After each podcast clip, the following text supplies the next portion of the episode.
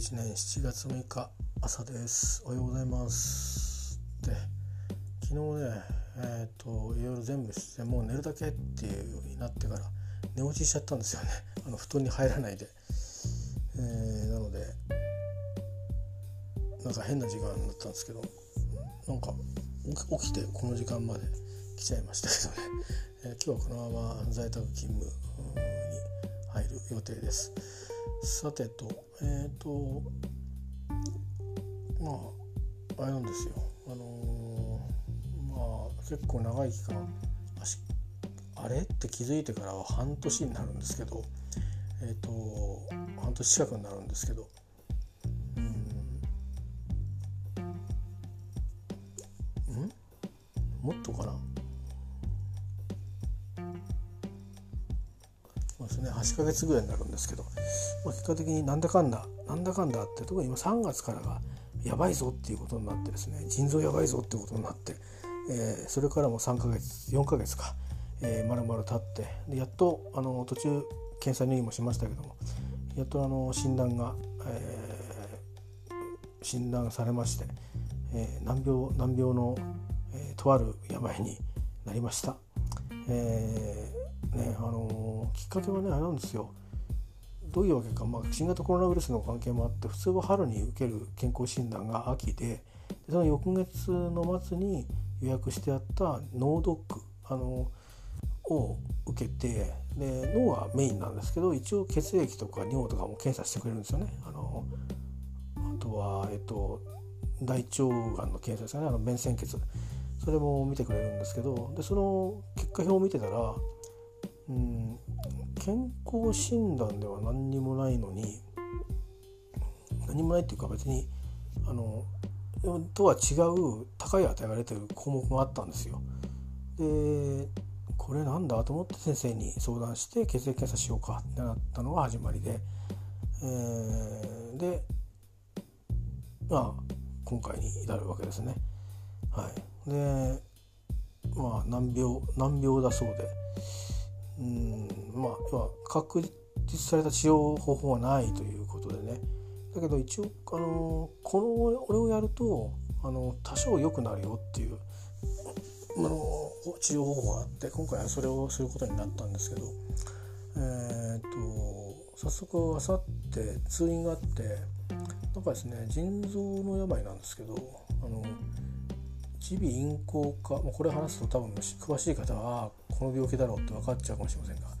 耳鼻咽喉科でですね扁桃腺を摘出するという手術をするんですけど、うん、するそうなんですよ。でそれの話を多分なんかするんでしょうね。いろいろちょっと予定とかもあるので、うん、8日間の入院が必要らしいんですけど、えー、いつかっていうと今月は割ともうここしかないっていうなっちゃってるんでその多分、ね、病院には病院の予約がいつまで埋まってるとかいろいろあると思うんでまあそれなりにねなんか多分今月は受けられないんじゃないかなとかちょっと思ってるんですけど、まあ、そういう話をしたりして多分それを受ける前にねあのそのかそのかの検査は多分あると思うんでそんなことがあるのかなとちょっと思ったりして。でえっ、ー、と今分かってるのはそこに行くっていうことなんでね。でその手術をいつ受けるんだとかいうこととかは全く言ってみなきゃ分かんないしでその他にいろいろこ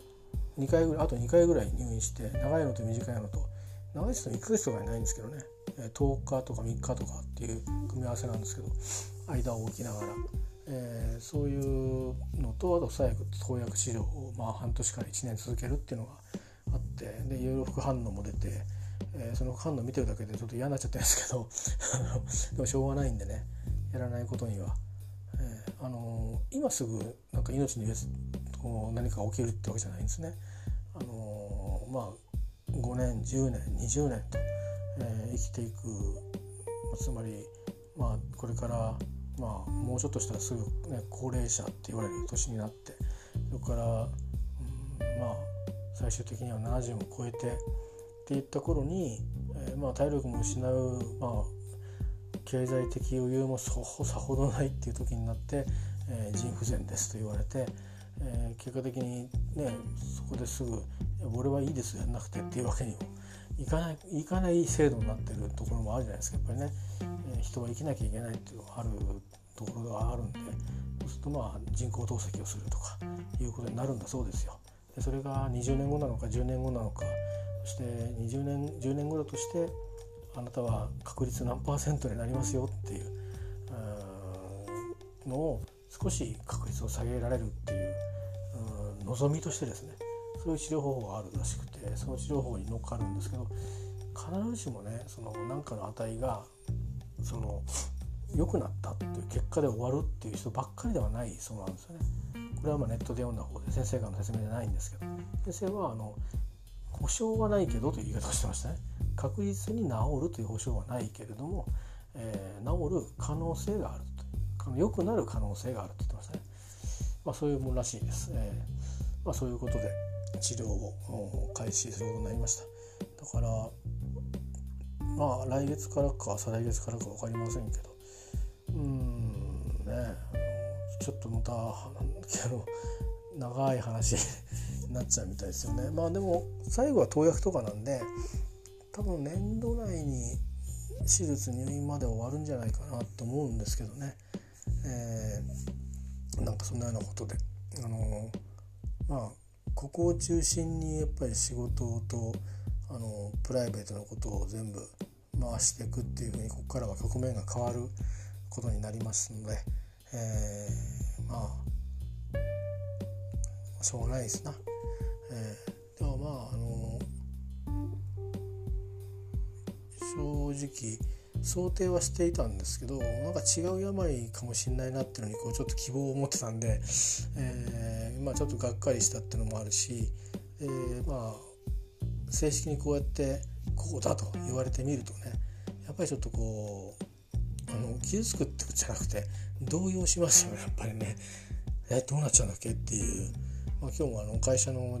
上司の方とか、まあ、私はあの複数の部署に所属してるんででそれぞれに報告をちゃんとしてきたんですけど。まあ何、ん、ていうのかな。俺俺大事だなって思ったりして、えー、あのうんまあ全然違う話の相談をしてた上司の方もいて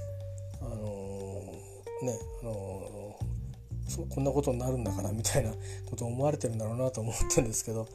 えー、まあ仕事の方もまああれですね。えっ、ー、と現状維持で、まあ、腹をくくるしかないのかなってちょっと思ってて、まあ、まずはまずは体を良くしてから全てはっていうことですかね、えー、まあそんなあ塩梅でありまして。まあ、えーまあ、こんなこと誰々喋ってもしょうがないので、まあ、特にあのそういうことがありますけど、えーとまあ、特にね皆さん うんと直接に、あの、関わってるとこはないんですが、まあ、SNS の中で、あの、もう、まあ、出てくる時は出てくる出てこない時は出てこないっていうだけのことなのでね。ただまあそうだなうん。いる最中はなんかねうん結構時間がある時もあるんだけど痛みで苦しんでる時は何にもできないと思うんですけどね。なんかこう手短ななんかあの、うん、レポートはねせっかくだからしてみようかなとかってあのが痛えぞとか そんな風にちょっとあのしてしまうかもしれないんでそれをご容赦いただければと思いますし、えー、なんかねもともと僕はあのメンタルの持病を持ってるんですけどそれはまあ減薬をしてる最中なんですけどこの投薬をしてる最中にそれが原因でメンタルの病気になるってことがあるらしいんですよね。それはちょっとメンタルの方の先生に相談してみようかなと思ってて、えー、どどういうことになるのかねちょっと分かんないんですけど予防になるのか今の飲んでる薬ちょっと変えないと飲み合わせが悪いとかあるかもしれないんでまあなんかねそういうのは自分でやんなくちゃいけない、ですけどね、えー、まあどうか皆さんはあの健康診断とか何かの値で制限でこうなんかサインが立ってるとか指摘されてないじゃなくて値を見てちょっとおかしいかもと思ったら去年と今年比較するでもいいしあの制限値にかなり近いとかっていう時にこれどうなんでしょうかっていうのを聞けるタイミングがあったら先生に聞かれるといいと思うし、あのなんかそういう健康相談みたいなのがもしどっかね自治体とかであるんだったら職場とか、あのー、ぜひね活用されることをお勧めしますよ。えー、私も誰からも言われてないでは僕もまあいっかと思ってたらそこまであのこのここまで話になってないしあのこういう難病を患ってるってことにも気づかなかったと思うんですよね。だから、あのー、見つけたことがいいのかこのまま自然に自然に、え、生きて自然に悪くなってして自然にあのこういう治療をしましょうって言ってやってそうやって生きていくのも手だとは思いますけどあのまあいろんな選択肢を持っておきたいなっていう人はちょっとそういうふうにしてうまく値をねあの深読みしてみるっていうこともいいかもしれないですよ。僕はたまたまあれと思っただけなんで偶然なんですよね。え、まあもちろんあのちょっとあの数年前2年ぐらい前からかな。ちょっとこう尿のね泡立ちがあれなんだろうと思って子供の頃よくこうだったけどっていうのが気になったりしてね、あのめったに出ないのになって何年も出てないのになと思ってなんだろうって思ってちょっと気にはして調べたりしたんですけど、うん、でも何も言われてないしななんて思っていたんですよ。だから多分もしかしたら発症してからもう3年とか経っちゃってるのかもしれないですけどね。でもまあ分かんないですねそれはね、え